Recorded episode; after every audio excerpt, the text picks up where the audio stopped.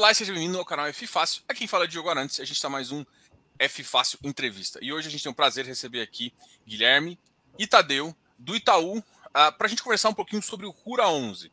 É, o Guilherme, na verdade, é do Itaú BBA e o, e o Tadeu é da, da Asset, mas eles vão falar um pouquinho sobre isso agora e a gente vai falar um pouquinho desse produto que chama atenção por dois mundos, né? Um é, é, uma, é o Itaú, que trouxe o maior fundo até o, até o momento de, uh, de, de Fiagro, né? O, fi, o, maior Fiagro do mercado é o Rura 11. E também tem outra questão também, que é um mercado que está todo tá chamando a atenção de muita gente e está todo mundo curioso com a estratégia do fundo e a gente vai conversar um pouquinho com eles para entender mais. Guilherme, seja muito bem-vindo, Tadeu também.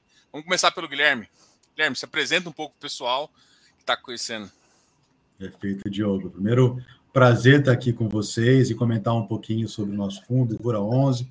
Eu sou o Guilherme Belotti, sou, sou gerente do time de consultoria agro do BBA, que juntamente aí com o time da gestão, com o time do Tadeu aqui, nós, nós contribuímos aqui para as avaliações de riscos dos ativos voltados ao agronegócio da, da Itaú Asset. Né? Então, especificamente aqui no caso do Rura 11, que é o nosso FIAGro, é, andamos muito é, juntos aqui, somos quase irmãos siameses, eu, Tadeu e toda a nossa equipe, nessa, nessa busca por ativos e avaliação de risco dos ativos atrelados ao, ao agronegócio. A outra faceta do nosso time é uma faceta mais voltada aqui à, à, à geração e criação de conteúdo, né, atrelado à economia agrícola. Né? Então, nós temos um time aqui formado por analistas que têm é, background aqui em, em, ciências agrárias e depois engendraram para as áreas aqui de, de finanças e economia agrícola. Nós também é, contribuímos aqui, já deixo o convite para todo mundo acessar o nosso site, vai lá, Itaú BBA Conhecimento Agronegócio, nós publicamos uma série de conteúdos voltados aí à economia e finanças é, das principais cadeias do agronegócio.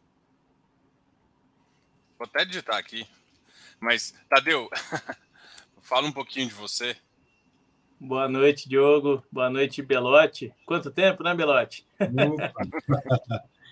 Tra trabalhar no, no, no, agro é isso. Hoje passamos o dia todo na, na estrada. Coincidentemente, estamos aqui no, no, no, mesmo hotel.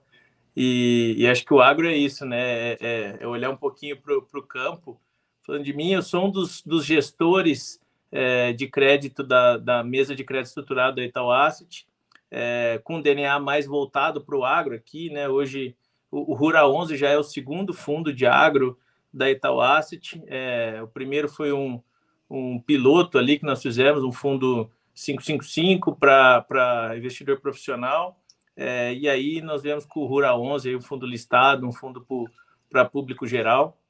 É, eu sou engenheiro agrônomo de formação, vim para o mercado financeiro há 13 anos e há 13 anos trabalhando com crédito no agronegócio. Passei por alguns bancos e recente já, já trabalhava numa outra casa que, que, que eu passei, já trabalhava com Etawast e no final do ano fui convidado para compor a mesa aqui e, e, tocar junto com o time esse projeto. Projeto muito bacana que a gente vai conseguir, vai poder explorar é, em conjunto aí, com, com certeza com o maior player é, se não o maior do mercado, com certeza o maior privado é, de agro do, do mercado quando a gente fala de crédito. Obrigado pelo convite. Que isso. A gente vê a experiência do Itaú, tanto é que a gente vê também até o número de cotistas foram muito rápido, você já atingiu 5 mil cotistas, assim, nos familiares a gente vê a, a, uma diversificação um pouco maior, mas eu, eu imagino que isso já vem aumentando da, do último relatório para agora, né? É, vamos começar então, assim, pelo, pelo mercado agro, né?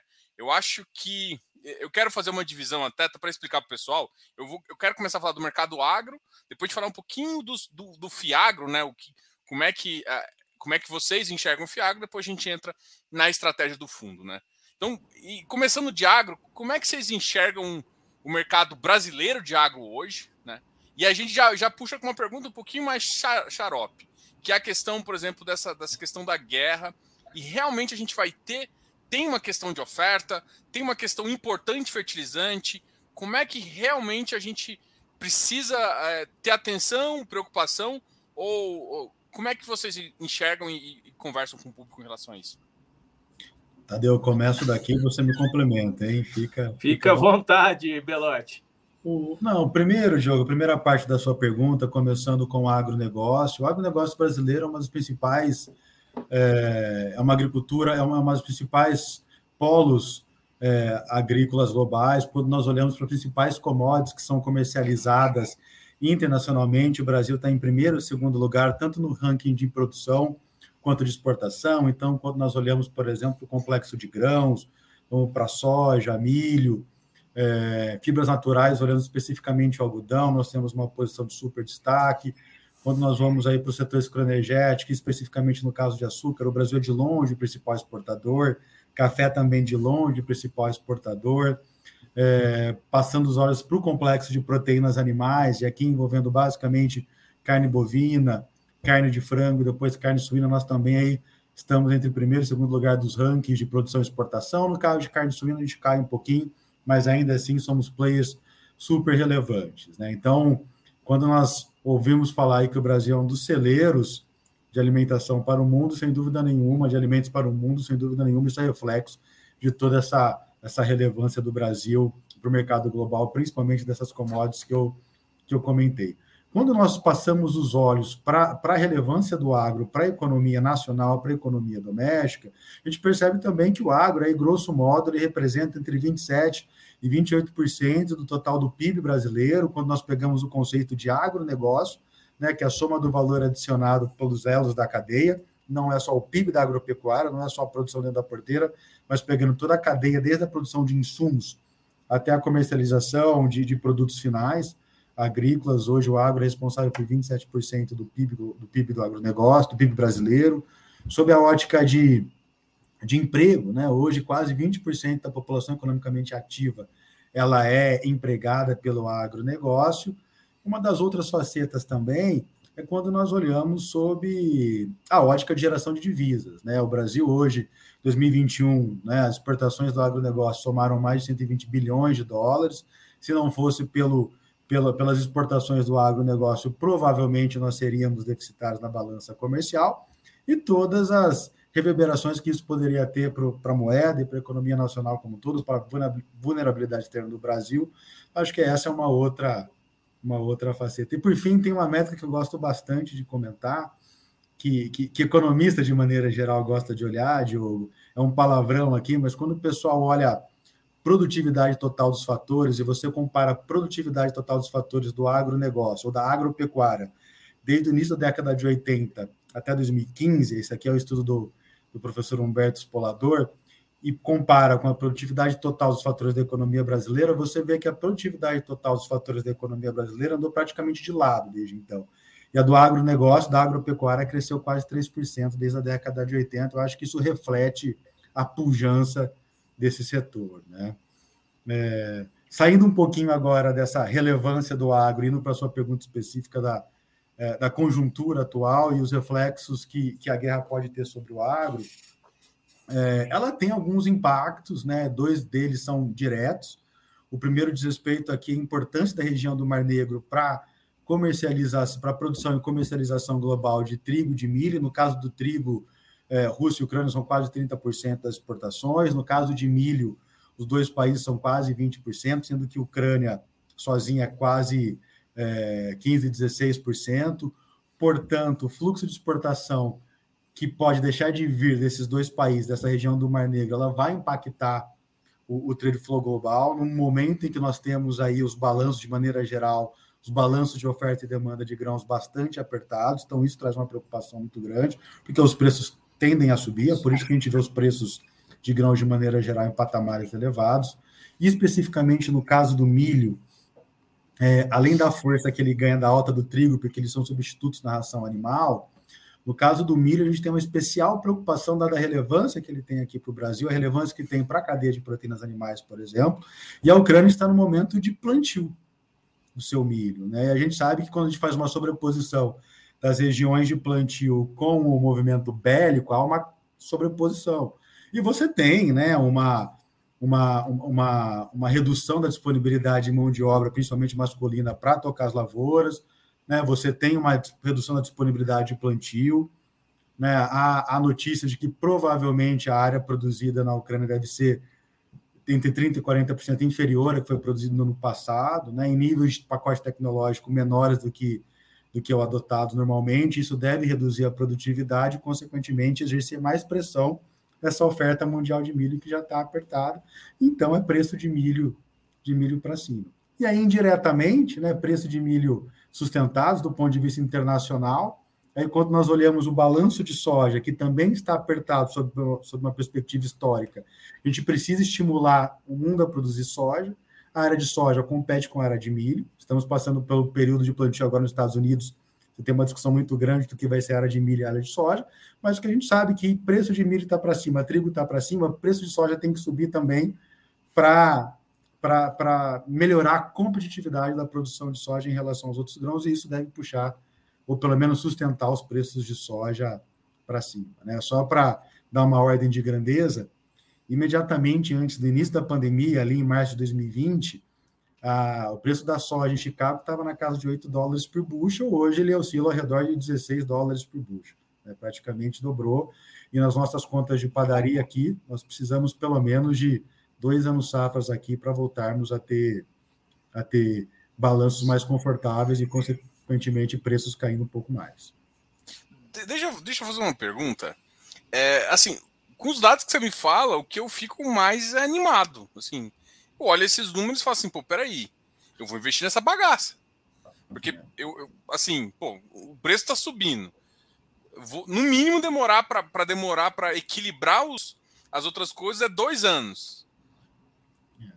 É, é, isso mesmo? Eu tenho alguma coisa que eu tenho que me preocupar com produtividade ou alguma outra coisa que seria mais mais preocupante para a gente que investe? Perfeito. Sob a ótica do produtor rural, a gente tem esse cenário de preços mais sustentados, eu acho que ao longo dos próximos nos próximos dois anos. É claro que ele pode oscilar um pouco para cima, um pouco para baixo, mas quando nós olhamos sob uma perspectiva histórica, o nosso cenário é esse, são de precisamos produzir muita soja ainda para deixar o balanço mais folgado. Mas, por outro lado, né, que eu acho que também remete um pouco à sua pergunta, nós temos um aumento de custo de produção que ele é relevante. Né? Então, nós temos aumento do custo de produção de fertilizantes, né? É, principalmente de fertilizantes, eu diria. A Rússia é um importante produtor exportador, tanto de nitrogenados quanto de fosfatados, e principalmente de potássicos que é onde nós temos uma disponibilidade no mundo menor. Isso jogou os preços dos fertilizantes para cima, os preços, o preço do diesel está para cima, mão de obra de sídio subindo, mas ainda assim, né, quando nós olhamos uma perspectiva histórica, as margens devem ser boas, né, devem ser próximas das médias históricas, devem cair um pouquinho em relação ao que nós observamos nos últimos dois anos safras, e aqui eu estou falando da safra 22, 23, a safra que vai ser plantada a partir da, da segunda quinzena de setembro, ali começo de outubro, mas ainda assim é uma são margens bastante boas do ponto de vista histórico, né? Volta para os patamares médios é, do, é, relativamente, olhar o EBITDA margem, ele vai voltar para os patamares médios, mas quando nós olhamos em reais por hectare, ele segue sendo bem acima do que foi observado nos últimos anos. Então, dentro da porteira, que eu acho que o cenário ele ainda apesar da pressão de custo de produção, do aumento da necessidade de capital de giro da atividade, né? O que exige mais crédito, mas a, as margens ainda elas tendem a ser boas aí no próximo ano safra. A gente vislumbra um bom cenário para a produção dentro da porteira, Diogo. É, então você vale... dois... Pode falar, Tadeu. Não, eu acho que vale pegar um, um gancho nisso que, que o Belotti comentou. É, é que assim, o, o, o, cenário é muito bom e ele vem muito bom é, de anos passados para cá, né?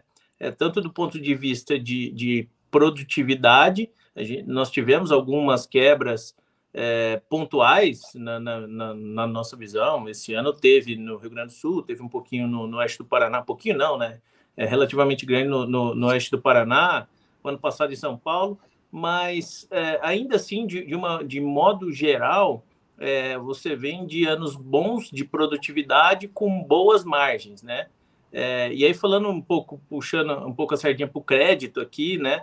É, isso pode ser que esconda algumas coisas, né? Então, é, aqui o papel nosso de uma análise profunda ele se torna mais relevante, porque como o Belotti mencionou, é, tanto o produtor rural é, quanto a, a indústria de transformação, a própria indústria de insumos, é, é, eles estão naturalmente tomando mais risco, né? A necessidade, de capital de giro é, desse pessoal ela dobrou em três anos é, e o risco é maior é, e, e, são mais players financiando financiando esse risco. Então, é, se a gente tiver algum evento no médio prazo, longo prazo, seja de pressão de preços, na contrapartida de, de aumento de custos, é, ou seja, de uma quebra de, de, de produtividade muito brusca, como nós tivemos anos atrás, é, acho que sim, a gente pode ter algum tipo de problema. É, só que o, que a gente gosta de, de, de, mencionar aqui é que a gente olha muito para o longo prazo, né? E crises como essa que eu estou mencionando, que possivelmente a gente vai ter, é, nós tivemos várias aqui ao longo é, de muitos anos, de muitas décadas, né? É, só que, só que só do tempo aqui que, que eu particularmente estou no agro, a gente passou por três grandes dificuldades. É, e a hora que a gente expande isso por, uma visão de 30 anos, sei lá, umas cinco. E simplesmente o Brasil, é, no longo prazo, sempre continua sendo campeão em produtividade.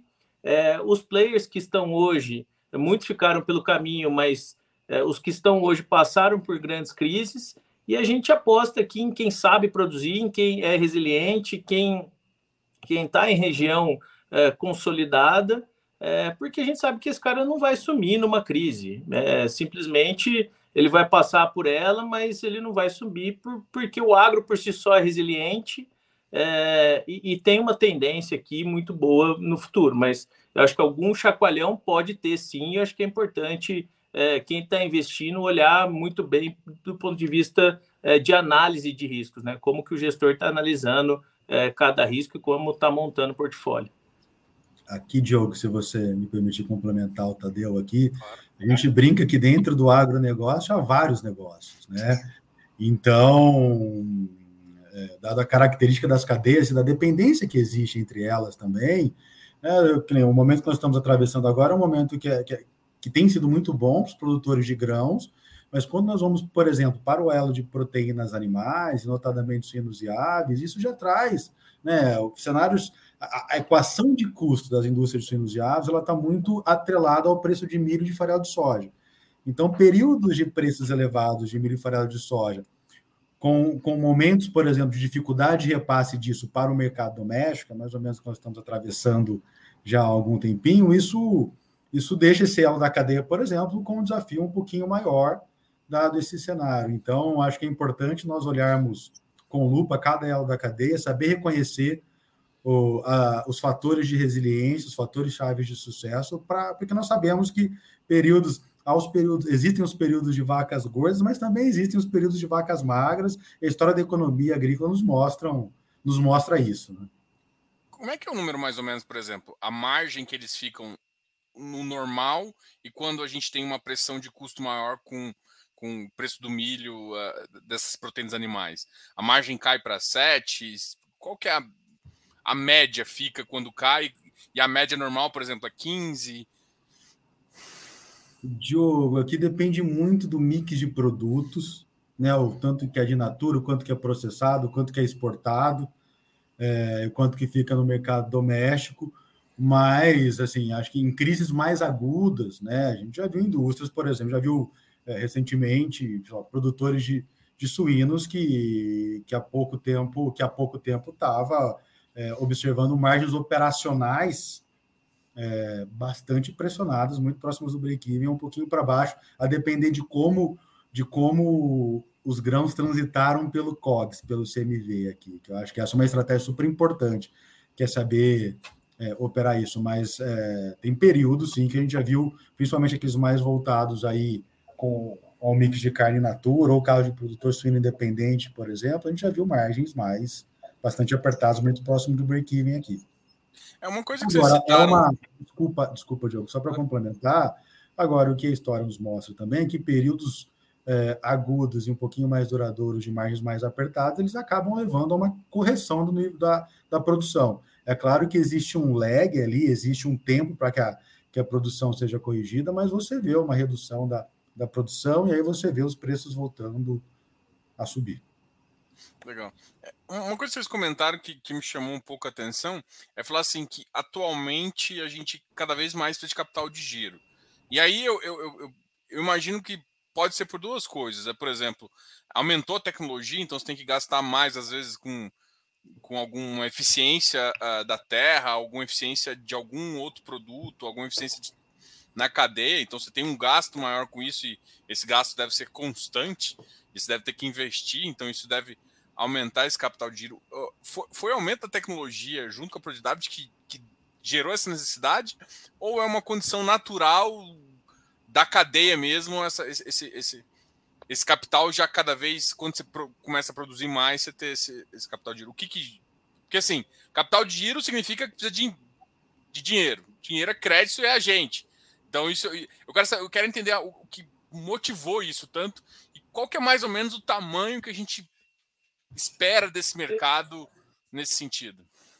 Eu, eu acho que é, vou dar um exemplo simples aqui, tá? E um exemplo é, do, do agro aqui que, eu, que a gente costuma muito escutar na, é, de, de quem planta, né? Belotti falou ali que as margens, em termos percentuais, elas se mantiveram ao longo do tempo, né? Então, é, e, a, e, a, gente fala muito em margens, em, em, em margem em sacas por hectare, né? O agro tem, tem muito dessa conta de fazer a conversão ali, a relação de troca. É, e, de fato, a margem é, percentualmente, ou em sacas por hectare, ela se manteve.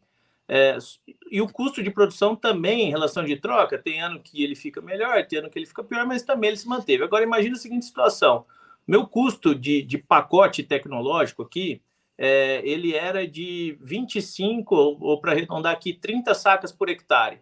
É, e aqui eu estou englobando químico, fertilizante e semente de soja. É, no mundo onde a saca de soja ela custa 100 reais, é, eu tenho um volume aqui de, de, de custo de produção é, de 3 mil reais. No mundo onde a saca de soja vai para 200 reais, eu tenho um custo de produção do dobro aqui, de, de 6 mil reais. É, essa é, é o aumento da necessidade de capital de giro. É, a, a, a, relação de troca ela se manteve, porque a, o preço da commodity subiu, só que o preço, o custo de produção pelo insumo também subiu, pelas razões que o Belotti já falou aqui, preço de potássio, é, de fosfatado, é, o químico também, a gente, a gente fala pouco, mas é, a gente teve também uma quebra aqui da, da cadeia de produção de químico é, no, nos últimos 18 meses, que afetou bastante o preço é, de, de, produtos e, e, e, e isso acabou se refletindo no aumento de custo muito grande. É, o aumento de custo ele, ele tem duas maneiras de ser sanado, né? Ou o produtor está capitalizado e ele absorve isso e consegue bancar, é, e ou né, ele vai para alguma fonte de financiamento.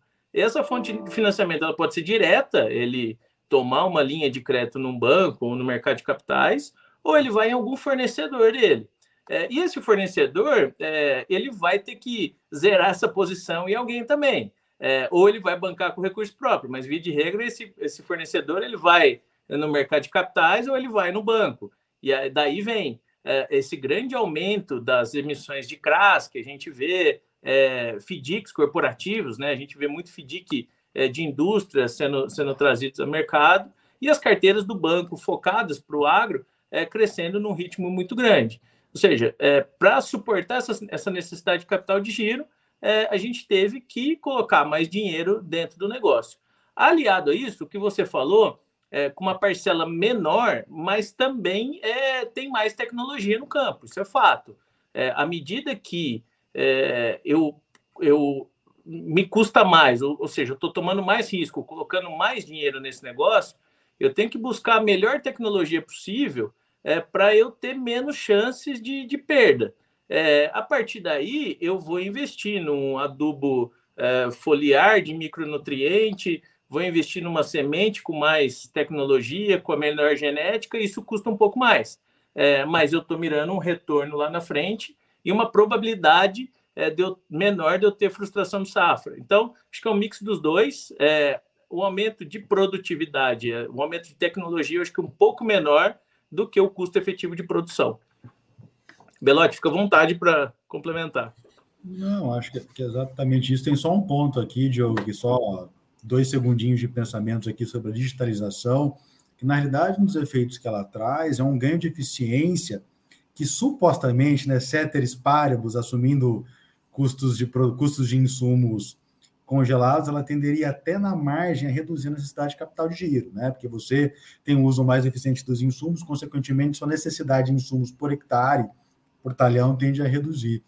E, enfim, eu acho que é isso. Essa, essa, esse ganho de capital, esse aumento da necessidade de capital de giro foi que o Tadeu bem comentou aqui, de um, de um grande aumento aqui, bastante substantivo dos custos de, de produção. Legal.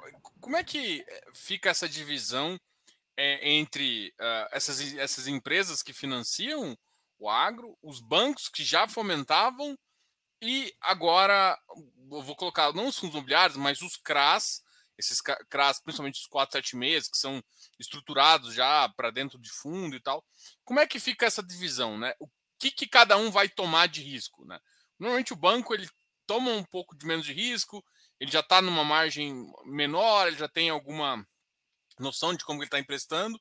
O CRA ele pede uma, uma, um prêmio maior e vai. Como é que fica, como é que fica essa divisão pra, até para a cabeça do produtor, né? E, e é outra coisa, ele já está acostumado a, a, otimizar a estrutura de capital, né? Assim, essa é uma pergunta muito interessante, porque quando a gente vai para o mercado real, assim, estrutura de capital é uma coisa normal. A gente vê empresas de infra, a gente vê várias empresas que, que fazem otimização, né? Não querem trabalhar 100% com o capital deles. Utiliza capital de terceiro para ter um benefício assim.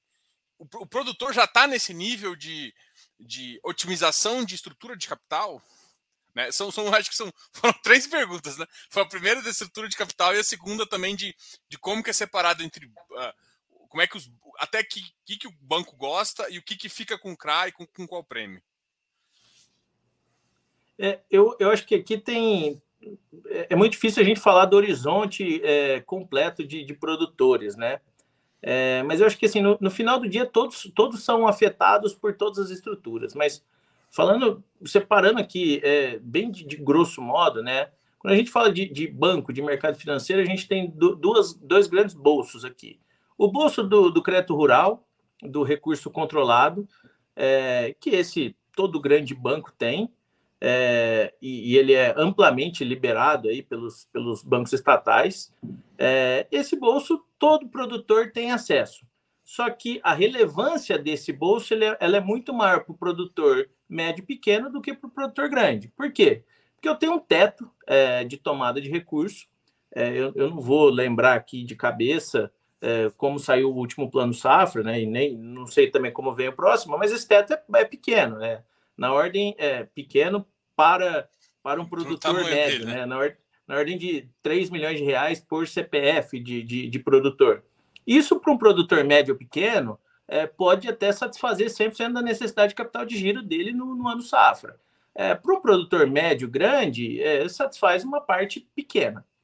É, e aí esse produtor ele tem que sair é, para o segundo bolso. O segundo bolso é o, é o recurso livre é, dos bancos. E aqui é, um recurso livre que ele é um pouco mais barato, porque muitas vezes o banco consegue é, usar lastro para fazer a LCA.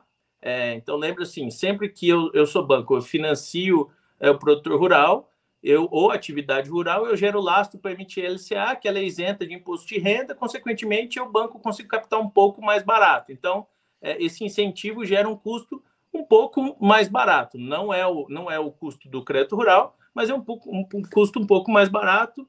E via de regra ali pela CPR, é, o produtor faz via CPR, também é um crédito é, isento de, de IOF. Então, é, é, um crédito livre com algum subsídio.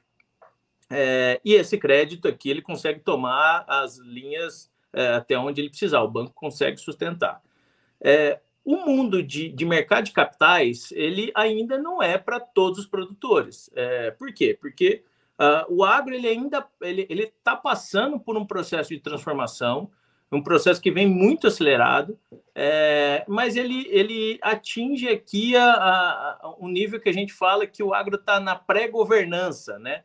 É, ou seja, não é qualquer produtor é, e, aqui eu falo de grandes produtores que têm um balanço auditado por uma empresa é, Big Four, que tem um rating corporativo. Na verdade, ele, ele não é nem corporativo, ele é pessoa física ainda. A gente ainda vê produtores, é, e aqui eu não estou falando que isso é melhor ou pior, tá? mas é, é, é diferente para o mercado. Produtores faturando 300, 400, 500 milhões, até um bi é, de reais por ano na, no CPF, nas pessoas físicas. É, então, isso ainda é um negócio estranho para o mercado de capitais, é um, é um pouco mais é, difícil de avaliar o risco e um pouco mais difícil para os distribuidores venderem. Então, os produtores que a gente vê que vêm para o mundo de CRA, é, de, do mercado de capitais, são produtores um pouco mais estruturados. Ou nas operações é, que a gente faz, é, nós aqui e outras casas fazem, de private placement, que, que que é, eu parto do princípio que eu consigo avaliar esse risco, embora ele não tenha um rating corporativo, embora ele não seja auditado por uma empresa é, Big Four. Eu acho que aqui está a grande vantagem é, de quem consegue analisar o agro. Então, eu entendo bem é, é esse risco, eu me cerco das garantias que eu julgo serem boas, é, faço uma emissão é, que ela vai ficar ali com dois ou três players, numa 476, algumas é, com, com, com um player sozinho, e aí ele acaba sendo a porta de entrada para esse produtor que está na pré-governança aqui entrar no mercado de capitais. Mas assim, sempre que ele entra, ele, ele precisa ter naturalmente uma governança um pouco maior. É, porque no mercado de capitais ele tem uma série é, de requisitos ali que ele tem que cumprir desde a parte socioambiental até no reporte de alguns é, indicadores financeiros e, e tudo mais. É, mas ainda assim, é, o, os produtores que não estão nesse mundo, eles são beneficiados por esse mundo de mercado de capitais também. E aqui eu falo é, das operações para a indústria é, e para a agroindústria que, que, e para os distribuidores de insumos que são quem financiam esses produtores. Então, indiretamente, a hora que eu olho para um CRA, por exemplo, de uma cooperativa, é, esse CRA está beneficiando ali milhares de produtores. Então, eles estão participando do mercado de capitais de uma maneira indireta. É, eu acho que são, é, é, isso se mistura dessa maneira, né? Até quando ele não está acessando diretamente, ele está acessando de uma maneira é, indireta. É, e isso já, já começa, isso a gente já está basicamente já com o pezinho no Fiagro, né? O Fiagro vem para para ajudar nessa, nessa, nessa disponibilidade do mercado de capitais, essa. É, eu acho que abre mais o bolso, né? Eu acho que o mercado gostou muito de renda, né? E como é que fica essas sem novas, dúvida. Como é que ficam essas novas estruturas? Sem, sem dúvida.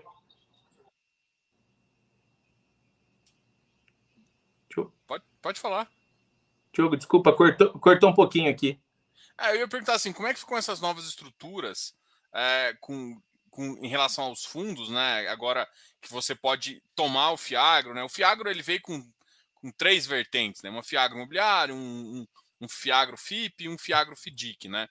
E, e qual que é assim, por exemplo, e, por exemplo, a gente, a gente, o RUR é um Fiagro imobiliário. É, mas o Fiagro imobiliário também pode tomar alguns FDICs, né?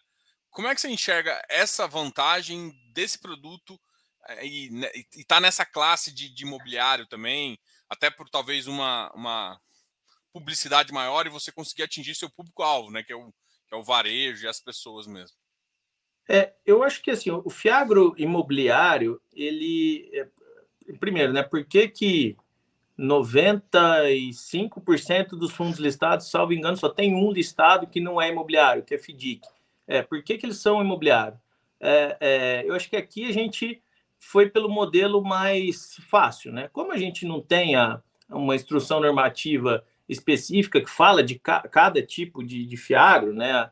É, o, o, importante era ter o produto, né? Acho que o feito nesse caso era muito melhor do que do que o perfeito. Ficou ficou por alguns anos em, em discussão e eu acho que assim, a, a, CVM ela foi muito assertiva em usar aqui as, os três chassis, né? Do imobiliário, do FDIC é, e, e do FIP. É, e aqui a gente, a, gente, a gente traz o imobiliário, né, nós e toda a indústria, por ser um fundo, um, um modelo de fundo que é, o investidor já conhece. Acho que a indústria de fundo imobiliário ela se desenvolveu de uma maneira absurda. É, todo mundo já sabe o que é uma distribuição de um fundo imobiliário, é, todo mundo sabe o que é um fundo imobiliário listado, é, e todo mundo sabe o que é um fundo imobiliário de papel, né? É, você tem os fundos de, de CRIs. Aqui, é, eu acho que todo mundo falou assim, pô, vamos, vamos começar aqui por uma, pelo modelo mais tradicional aqui, né? Sem inventar muita coisa. Vamos fazer um fiagro imobiliário de CRA, que se equivale aqui ao fiagro imobiliário de CRI.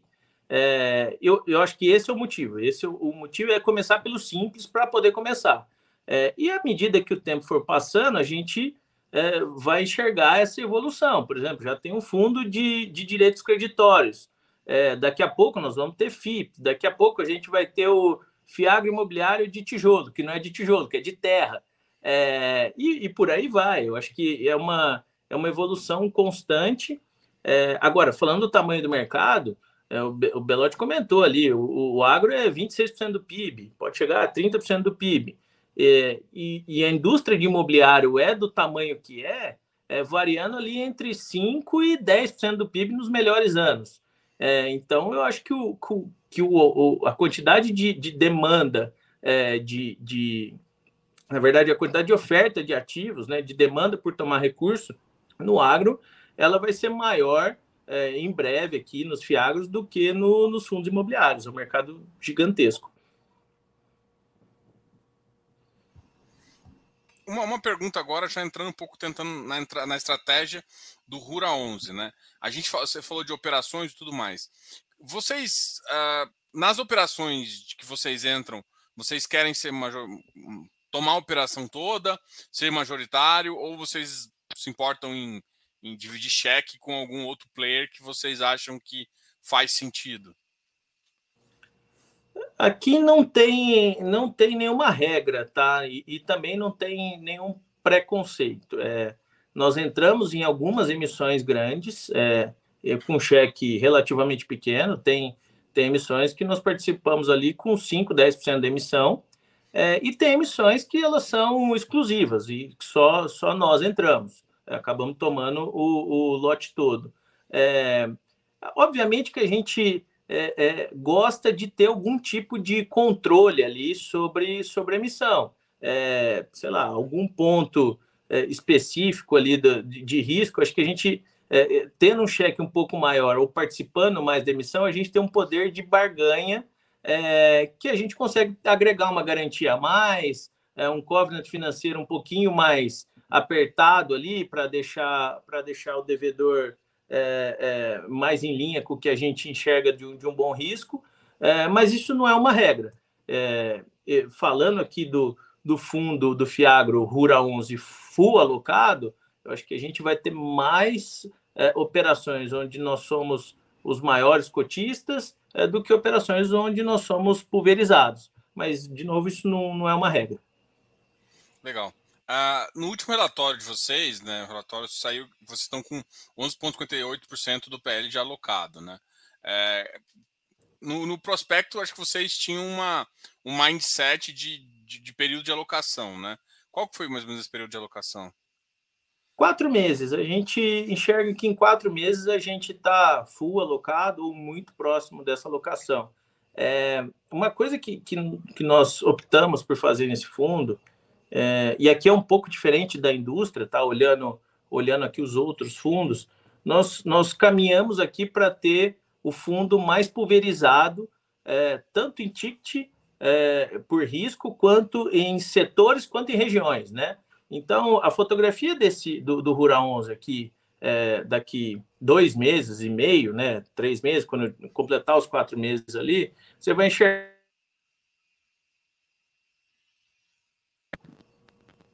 Alô, pessoal? Eu acho que voltou a escutar você. Desculpa, tá me escutando? Voltou, voltou, pode falar. Alô? O som tá bom, pode falar, Tadeu. Eu não escuto vocês. Não, o seu, o seu áudio tá legal. Eu escuto. Não. Não tá ouvindo? Deixa eu mandar aqui.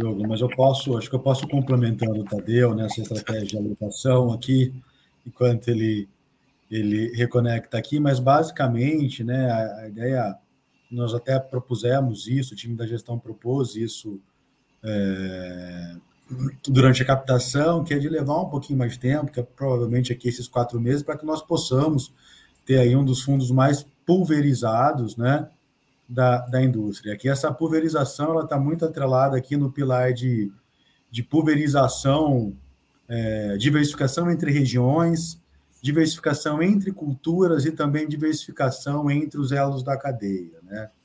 Aqui a gente é, lança mão até da, da grande capilaridade que o próprio Itaú tem aí nos principais bolsões, cinturões de produção do país, para que nós consigamos aqui é, construir uma carteira bastante diversificada e com um nível o Tadeu de... voltou. Peraí, deixa eu só colocar ele aqui. Voltou, Tadeu. Opa, Co coisas de live, pessoal, me desculpa. Não acontece. Então, Guilherme então, já estava. É, só comentar. É, eu estava aqui só comentando, Tadeu, da nossa estratégia de diversificação, com uma diversificação que tem aí três grandes pilares, que é o pilar de diversificação de, de região, né? Diversificação entre as próprias culturas, que é super importante, também entre os elos da cadeia, que nos faz ter aqui uma. Nós acreditamos que nos possibilita ter uma carteira é, contribui aqui para a mitigação de riscos da nossa carteira como um todo, nosso portfólio de ativos alocados. Eu acho que essa é a ideia. E aqui você vai enxergar agroindústria, você vai enxergar açúcar e etanol, produtor rural no Mato Grosso, produtor rural em Goiás, produtor rural na Bahia, em São Paulo. Você vai enxergar é, até a indústria de proteínas em algum momento, que a gente acha que o momento não é bom, mas tem players resilientes, players bons, que a gente tem até uma oportunidade de, de, de entrar agora. Então, é, é, um mix aqui.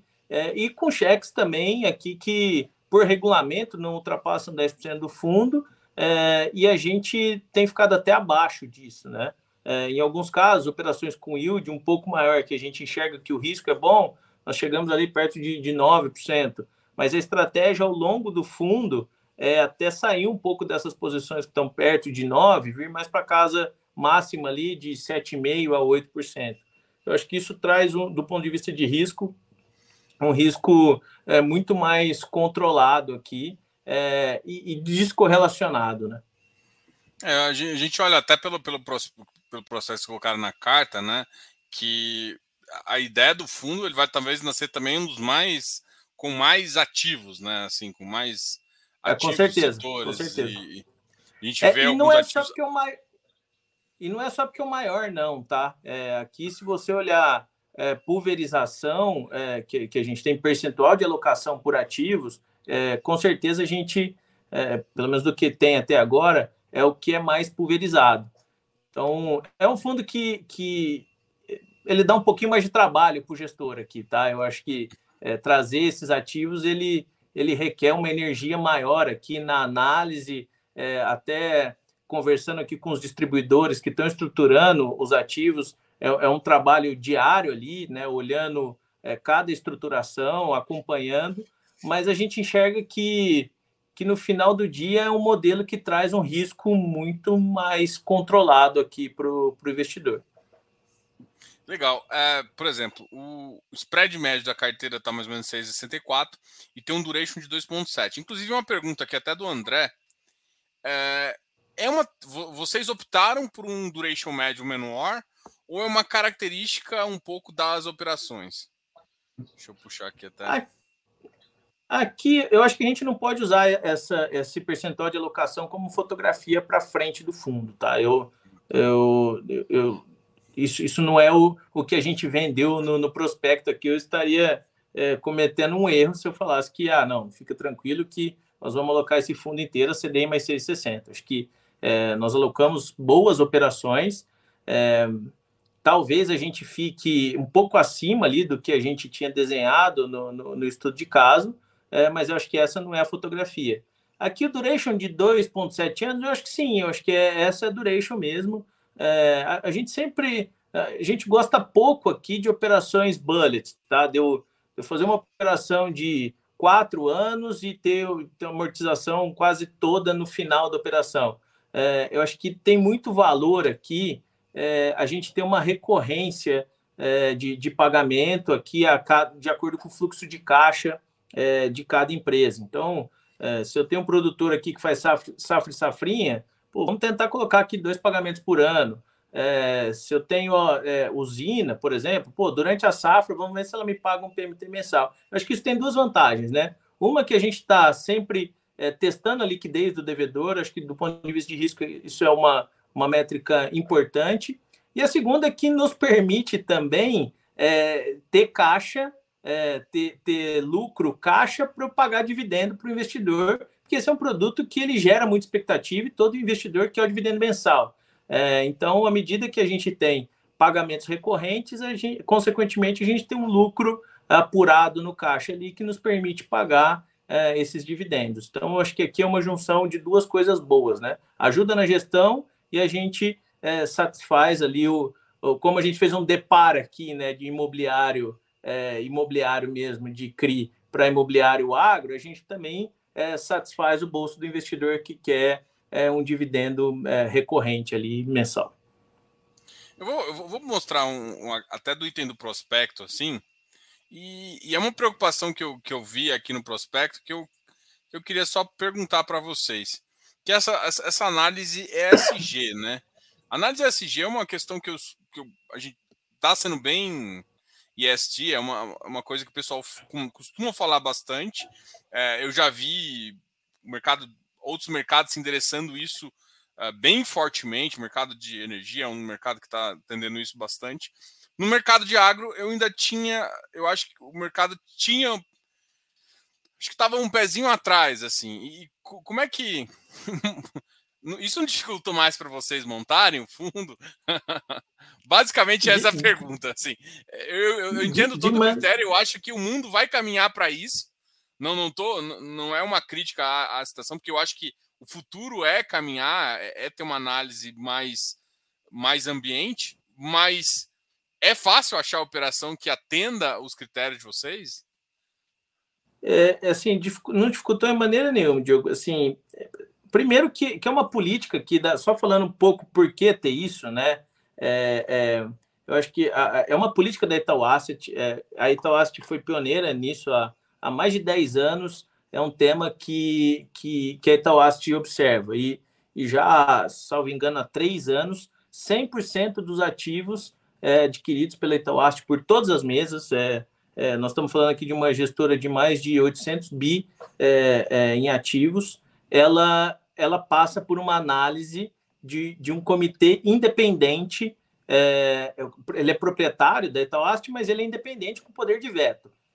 então, é, para a gente, a gente não tinha muito aqui, é, putz, não, vou fazer, mas eu não vou passar para aqui, não. Isso é uma política nossa e é meio é, inegociável aqui, né? 100% inegociável. É, aí você fala assim, não, é, não complica?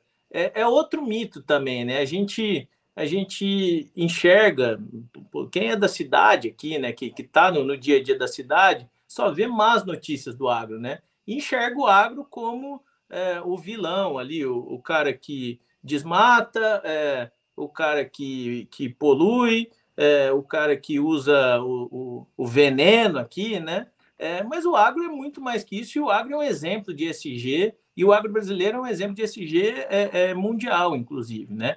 As políticas que nós temos aqui, é, do controle de resíduos, é, do controle de desmatamento é, zero, e aqui elas são muito rígidas e não tem mais espaço é, para aquele produtor é, que quer fazer alguma coisa é, ilegal, ou para aquela agroindústria que quer fazer alguma coisa ilegal. É, putz, mas eu vejo todo dia na, na, na televisão que tem desmatamento, que tem. É, sim, tem. Tem maus produtores, assim como tem é, indústrias que jogam resíduo, é, indústria na cidade que jogam resíduo no rio, é, que descarta o resíduo de forma. Tem. Então, acho que tem a parte ruim aqui de, de como tem todo negócio, mas a grande maioria, e o agro brasileiro é exemplo disso, de, de preservação, é, anda na linha. E assim, é, e o que trouxe o mercado, assim, o que ajudou muito o mercado a andar na linha, é que não só para o Tauast, mas para boa parte do mercado, Se esse cara tiver algum problema, é, foi lá e desmatou ilegalmente, esse cara está fora do mercado, de tudo que a gente falou aqui atrás. É, a gente falou de Além mercado passivo, de capitais, né? a gente falou, falou de financiamento bancário. Esse cara simplesmente ele se desliga do mercado e ele vai viver às margens é, é, desse mercado. Então, é, não tem mais muita escolha. É, é, um ponto meio já pacificado por todo mundo, por isso é fácil de achar ativos que atendam aqui as, as condições de SG.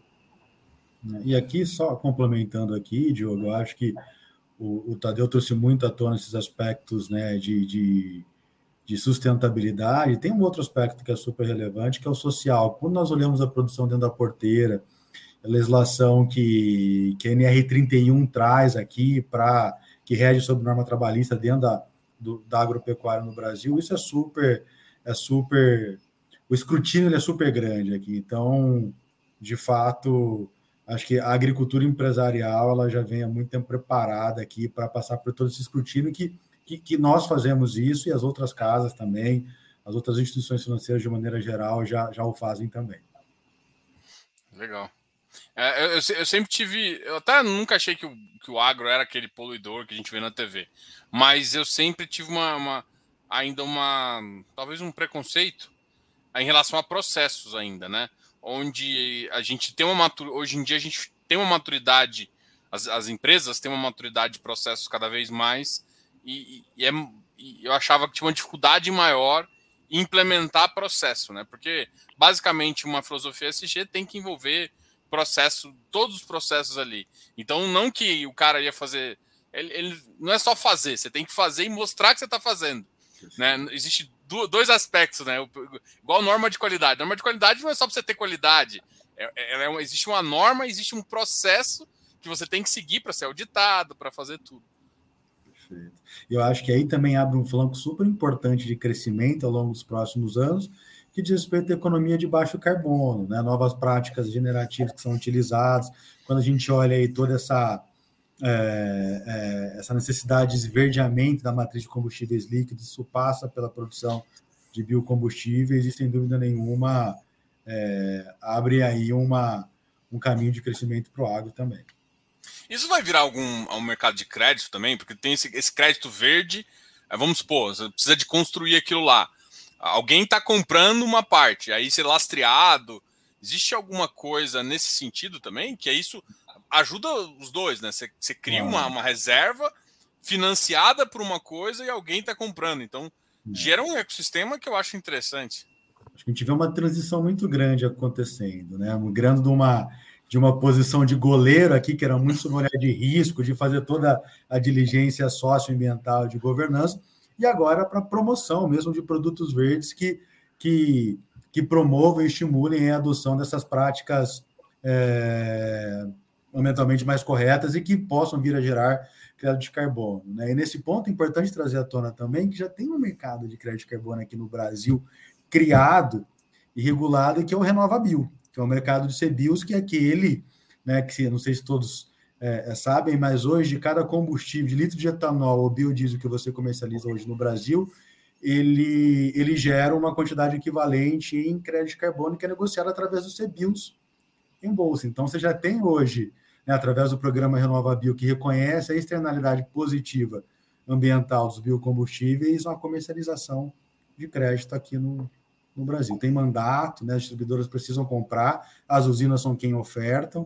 e as partes não obrigadas também podem participar. Então, isso eu acho que está começando e vai ganhar cada vez mais força aqui. Legal. E é, é legal é... que nós tivemos uma. Não, só, só comentar, nós tivemos uma usina hoje é, e já faz parte do, da linha de, de receita ali, isso é EBITDA na veia da usina, e no valor, assim, é, que ainda é irrelevante para o tamanho da usina, mas são da ordem de 15 milhões de reais por ano com emissão de CBIL é, pô, daqui a pouco isso é, é, assim, não, é um EBITDA que você não pode descartar isso. E isso aqui daqui a pouco vai estar em todo mundo, né? Acho que à medida que esse mercado tomar, tomar corpo é, e ele virar um mercado é, é amplo aqui, e, e, não só falando aqui de, de, quem tem obrigação de comprar, né? Mas a gente já viu um movimento é, voluntário aqui de muitas empresas querendo fazer o, o, net. É, um mercado que, que ele é grande é, e para o produtor ali, ele, é ele vai passar a ser importante. Legal. Eu, eu, eu até tipo, planejando falar um pouquinho dos setores, falar um pouquinho de cada um, mas eu acho que a gente já está ali 55 minutos. Eu vou aproveitar e falar de uma coisa que eu acho que é bem legal aqui, que é as garantias, né? Que eu acho que é um pouco diferente o mundo do CRA do mercado imobiliário, né? Você tem a, alienação fiduciária de terras, a hipoteca, recebível e subordinação, pelo menos é, no, no, que vocês colocaram aqui. E, e como fazer essa avaliação? É, eu acho que assim, imagina que é que está falando do seu público ali, que está comprando um ativo. Como que ele vai falar, pô, é, isso aqui é bom? Como que eu consigo enxergar a alienação fiduciária de terras?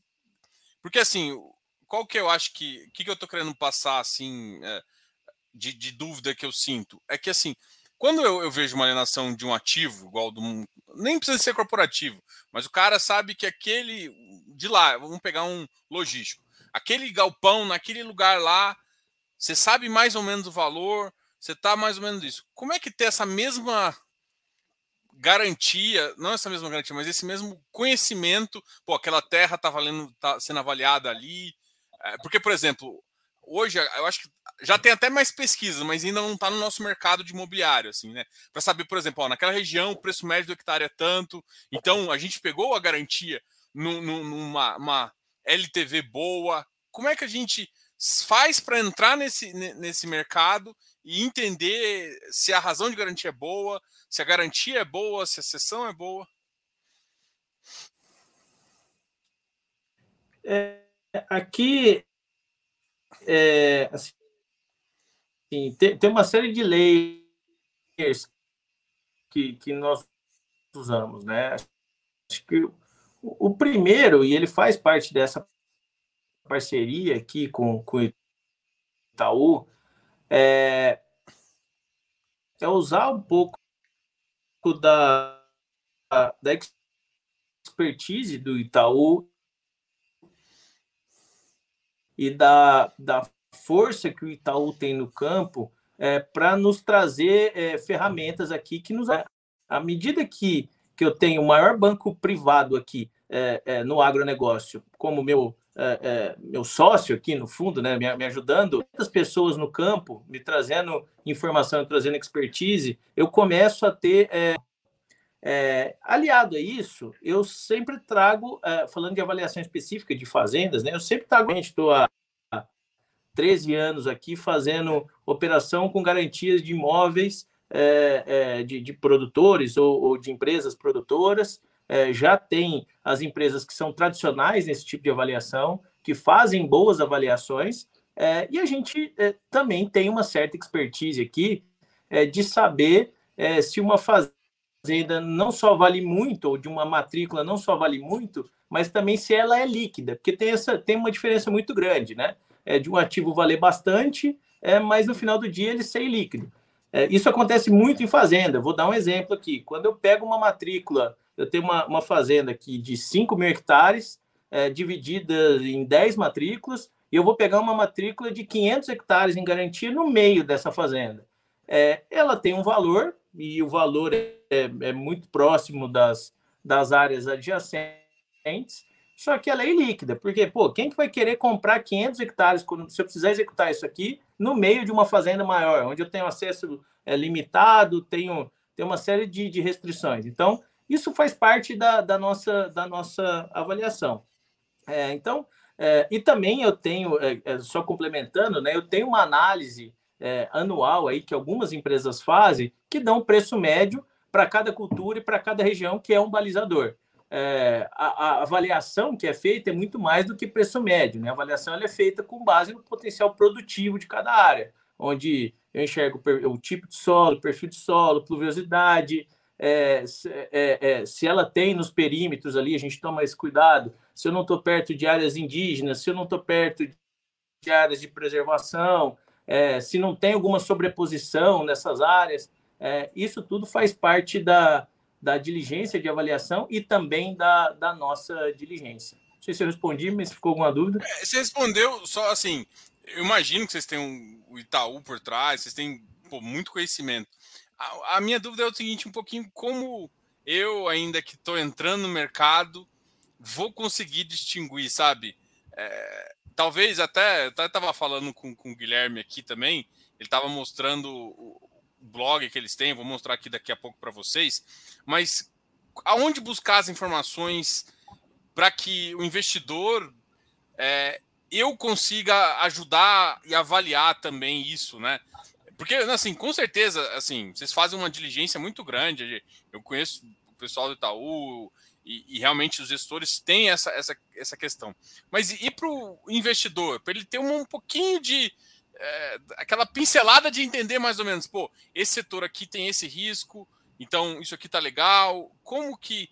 Qual que seria o caminho que ele faria, né? Eu acho que é, esse é um, um, intuito aqui da, da pergunta. Eu entendi, eu entendi sua resposta, mas o meu intuito era um pouquinho mais como o investidor consegue chegar nesse ponto. Tadeu, Não igual você, é óbvio, né? Mas. Não, fica à vontade, Belote. E aí eu começo aqui, você complementa. Não, aqui eu acho que a gente pode dividir em, em, em, em interesses aqui. Né? Eu acho que do ponto de vista do ponto de vista setorial, né, de análise setorial, quais são os setores que estão performando bem, estão performando mal. É, é, claro que nós temos aqui os nossos relatórios que nós soltamos, né, o Diogo depois vai compartilhar com todo mundo aqui, é, é público, temos um podcast também que, por falta de criatividade, chama-se Prosa Agro. Toda semana a gente passa a nossa visão aqui do, dos principais mercados, mensalmente temos, temos temas estruturais. Tem outros centros de pesquisa, sites abertos aqui que, possam, que podem ser é, consultados. É o caso, por exemplo, do CPE, que é o Centro de Estudos Avançados de Economia Aplicada, lá da Exalc USP. Ele faz uma análise é, e cobertura de comportamento de preços dos mais variados setores do agronegócio brasileiro. É, aqui, já, se você me permitir fazer uma propaganda aqui de um, de um pessoal que, que é conhecido, traz informação super boa, é o pessoal do Notícias Agrícolas, é um site aberto, eu acho que vale muito a pena, muito a pena acessá-los para ter um rápido, uma rápida visão do que está acontecendo nos mercados. E, enfim, nos colocamos aqui também super à disposição, sempre que eventualmente vocês tiverem dúvidas aqui para entrar em contato com o nosso time, nos procurar, que certamente nós poderemos ajudá-los aqui a, a sanar, ajudar também a mostrar os caminhos aqui para acessar as informações. Agora, tem um ponto que o Tadeu trouxe, que eu acho que é super relevante, que é esse nosso conhecimento regional. Aqui a gente brinca, até, aqui até o, palavras aqui do nosso chefe aqui, que, que, que para olhar o agronegócio vale muito mais tempo de caminhonete do que de patinete. Então, é super relevante nós estarmos aqui nos principais, rodando, fazer o que nós estamos fazendo hoje, rodando aqui nos principais centros de produção. Nós temos aí mais de 300 colaboradores dedicados aqui à diretoria de agronegócio que estão espalhados pelo Brasil inteiro, né, do, do Rio Grande do Sul aqui ao a região do Mato Piba aqui que nos ajuda a ter uma visão do que está acontecendo aqui é, regionalmente. Tá? Acho que isso traz um edge que para nós é super, é super importante. E, e, o agro ainda tem isso, viu, Diogo? É, é a, a, algumas informações elas, elas não chegam é, pelo menos com grande velocidade na, na Faria Lima. É, principalmente, é, é assim, você não enxerga oportunidade, acho que tem muita oportunidade que ela, ela não está na, na Faria Lima, acho que isso, isso, é importante, e também tem muito risco que não está lá.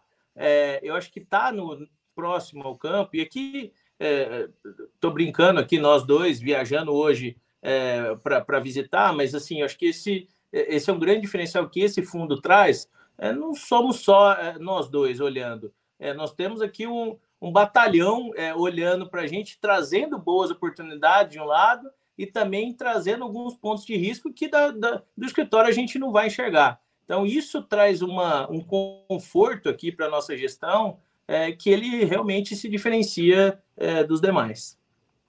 E, e Legal, desculpa também, né? também nos permite ter uma carteira tão pulverizada em tantos setores é, do que se fôssemos só eu e Belotti aqui é, originando, originando a operação. Ah, eu fico pensando nisso, achei, gostei da sua resposta, assim, e é até legal, por exemplo, eu tô inserido um pouco no meio agro, mas para te falar a verdade, eu conheço um pouco da, de dois, praticamente, né? O soja um pouquinho, mas mais a pecuária em si é um forte aqui do, do, da região. Assim, eu não tenho nem ideia de, por exemplo, de café, de, de, de algodão, de demanda e tudo mais. Então, para. E assim, aí eu pensando como consultor e pensando como ah, investidor, eu tenho que entender para até para ajudar as pessoas. Então, eu acho que saber aonde buscar as informações é ainda uma, é uma, uma questão que eu acho ainda importante para você conseguir. Pô, tô, tô nesse segmento, vou para esse segmento. Qual segmento que intrinsecamente tem um risco um pouquinho maior? Eu acho que assim, esse foi o primeiro bate-papo aqui. Eu vou até. Eu acho que a gente vai poder ter outros falando de segmento. Pode, pode falar. Eu acho que tem. Cada segmento tem uma, uma nuance, cada segmento deve ter tem uma, uma, uma, uma uhum. dinâmica diferente, né? E essa dinâmica é o que vai é o que a gente vai ter que, de uma, alguma forma ou outra, passar para os investidores ao longo desse tempo. Eu não acho que vai ser em uma conversa só.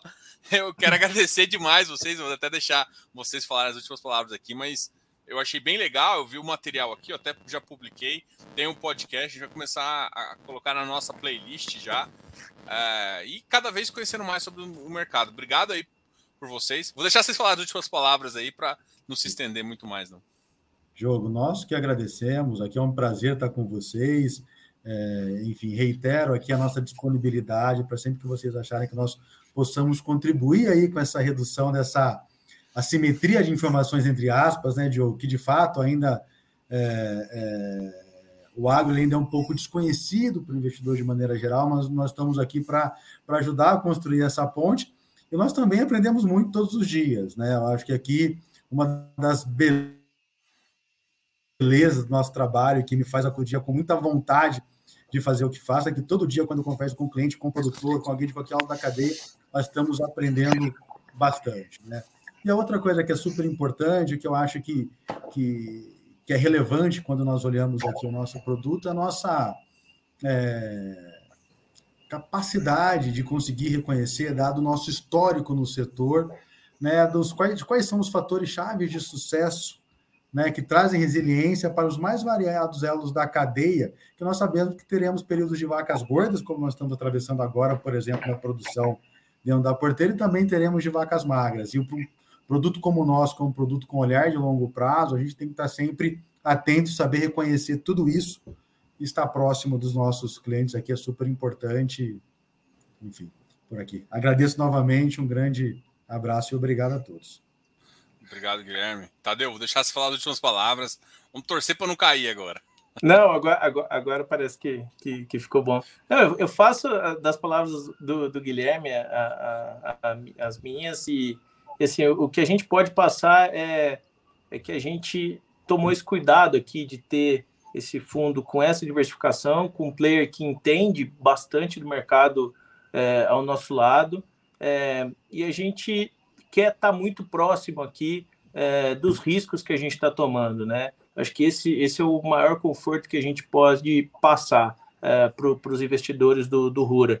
A gente não é aquele investidor, é, aquele alocador que aloca é, e fica controlando uma planilha de Excel a data de, das PMTs e, esperando que caia uma TED. Acho que essa, esse é o grande diferencial. A gente quer estar tá muito próximo ali dos riscos que a gente está correndo e a gente entende que é, esse é um fundo que, apesar de ter esse nome, né, fundo de papel, né, é um fundo de economia real. É, é aqui a gente está financiando de fato é, quem está produzindo, é, quem está transformando, é o dinheiro é, do, do investidor que está comprando uma cota desse fundo na B3, chegando na, na, na semente sendo colocada no chão. Eu acho que esse encurtamento do elo da cadeia ele é muito importante, não só do ponto, eu acho que traz uma rentabilidade bacana ali, né? Tem o benefício da, da isenção, mas também acho que tem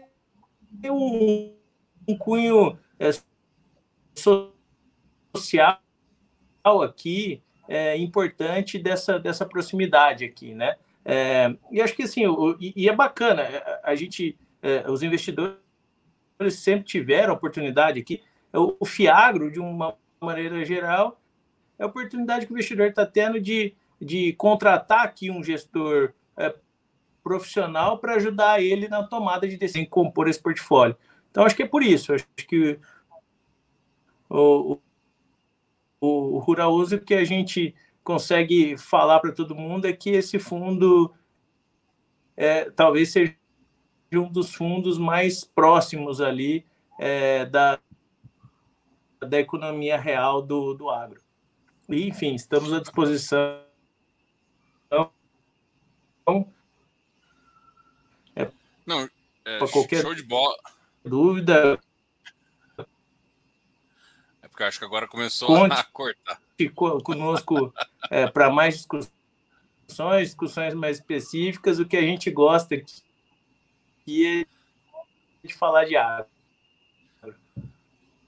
Boa, boa, Tadeu. Obrigado, Guilherme. Obrigado, Tadeu, de novo. Com certeza vocês vão voltar aqui no canal mais vezes. A gente vai fazer isso. Depois a gente já termina de alocar, também a gente volta. Vai trazer, às vezes, falar de um segmento por vez aí para fazer esse education também, para falar um pouquinho. Achei que foi uma, um excelente papo. A gente conseguiu já uh, ver um pouco do mercado, enxergar a sua tese, enxergar como vocês estão pensando, e eu acho que isso foi o principal aqui dessa conversa que vão ter muitas outras aí. Obrigado, pessoal. Obrigado, Tadeu. Obrigado, Guilherme. Pessoal, esquece de dar um like aqui no vídeo. Ah, eu vou deixar depois os links, uh, tanto desse do, do podcast também e do e desse, desse canal de negócios aqui do, do Itaú, justamente para o pessoal ver, ver alguns artigos e tudo mais. Ok? É, obrigado a todos e até mais. Obrigado, Guilherme. Até mais, pessoal. Obrigado, pessoal. Fiquem bem. Tchau, tchau.